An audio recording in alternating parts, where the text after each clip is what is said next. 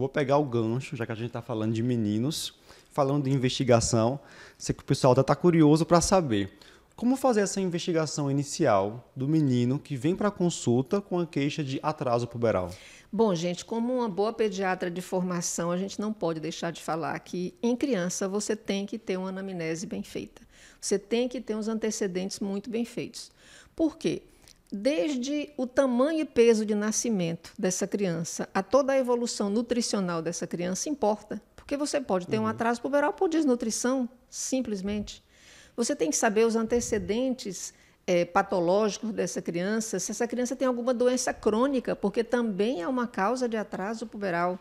Você tem que saber qual foi a idade da menarca da mãe? A mãe sabe dizer, com certeza. O pai raramente diz, porque a causa mais comum é um atraso constitucional do crescimento e da puberdade.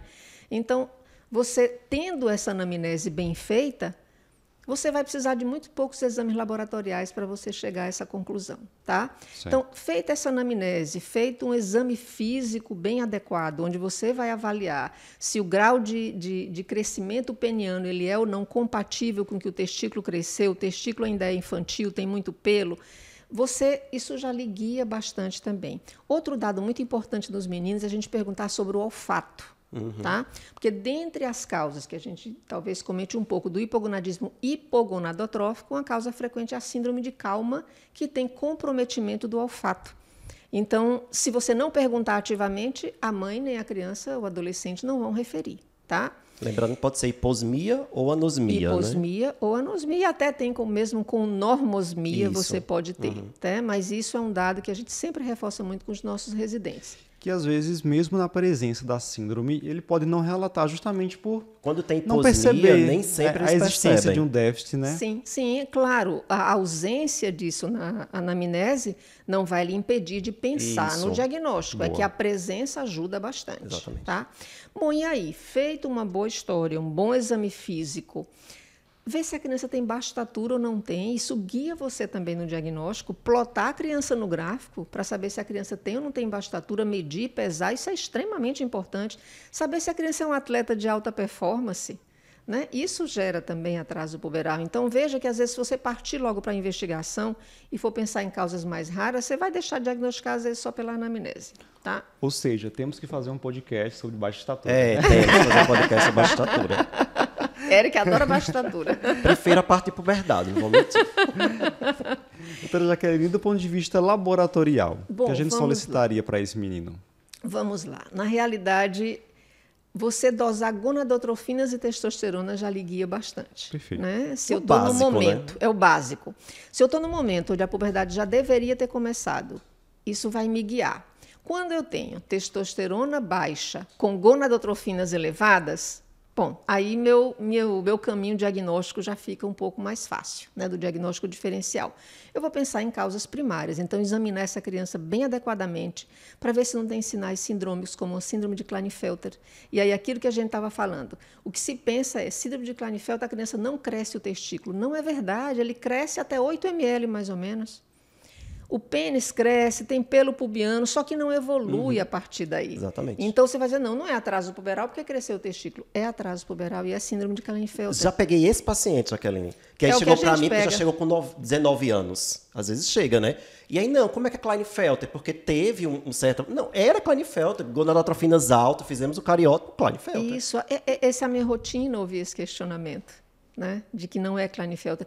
É por isso que a maioria é diagnosticada em clínica de fertilidade, Eric. Uhum. É muito mais frequente a síndrome de Klinefelter do que a de Turner. E a gente tem pouco diagnóstico de Klinefelter Isso. na adolescência. É na vida adulta, nas clínicas de fertilidade, por causa desse pensamento errado. Né?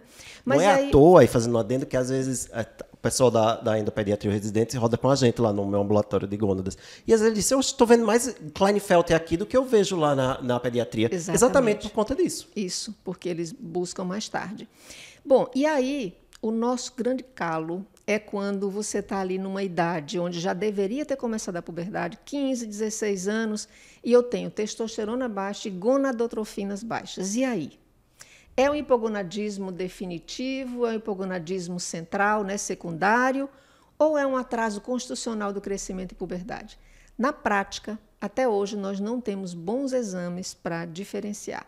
Tem aí um estudo, uma pesquisa recente, usando quispeptina para fazer um teste de estímulo, para aí sim a gente saber, e parece muito promissor. 100% dos pacientes que tiveram lá uma resposta acima de 0,4 no LH evoluíram com a puberdade é, normal, era só atraso constitucional. Então, tem coisa promissora. Mas aí é o nosso grande calo, não é? Claro que a gente não vai ficar esperando infinitamente o paciente entrar em puberdade e a gente investiga. E aí vem uma investigação central, uma ressonância. Muito cuidado, porque quando a gente vai pedir uma ressonância pensando em síndrome de calma, se você não especificar ressonância de crânio e celatusca para avaliação de bulbos olfatórios, Isso. o radiologista não, não vai olhar. E você vai achar que não tem porque ele não comentou. Uhum. Muitas vezes você especificando passa desapercebido porque não é rotina dele. Tá? Então, essa é a investigação central para afastar tumores, outros, né? enfim, as causas de hipogonadismo central. Excelente. Ô, ô, Jaqueline, e sobre dosagem de, que eu já ouvi falar, inibina B e hormônio antimileriano, para diferenciar hipogonadismo hipogonadotrófico de retardo constitucional. Você sabe que assim eles não tiveram uma grande sensibilidade uhum. nem especificidade. Inclusive nesse estudo que eu citei da quispeptina, esse teste da quispeptina foi infinitamente superior Melhor. ao teste do LHRH, à inibina e ao antimileriano. Excelente. Então, para fixar, se você quer fazer apenas uma avaliação inicial, uma triagem laboratorial, seria gonadotrofinas e testosterona para esse menino e a com idade óssea. puberal. Idade e a óssea. idade óssea. Eu brinco e digo que a idade óssea ela faz parte do exame físico do endócrino pediatra, só que a gente não tem como olhar, a gente uhum. manda radiografar. Sim, faz Mas sentido. a idade óssea ela é importantíssima. Excelente.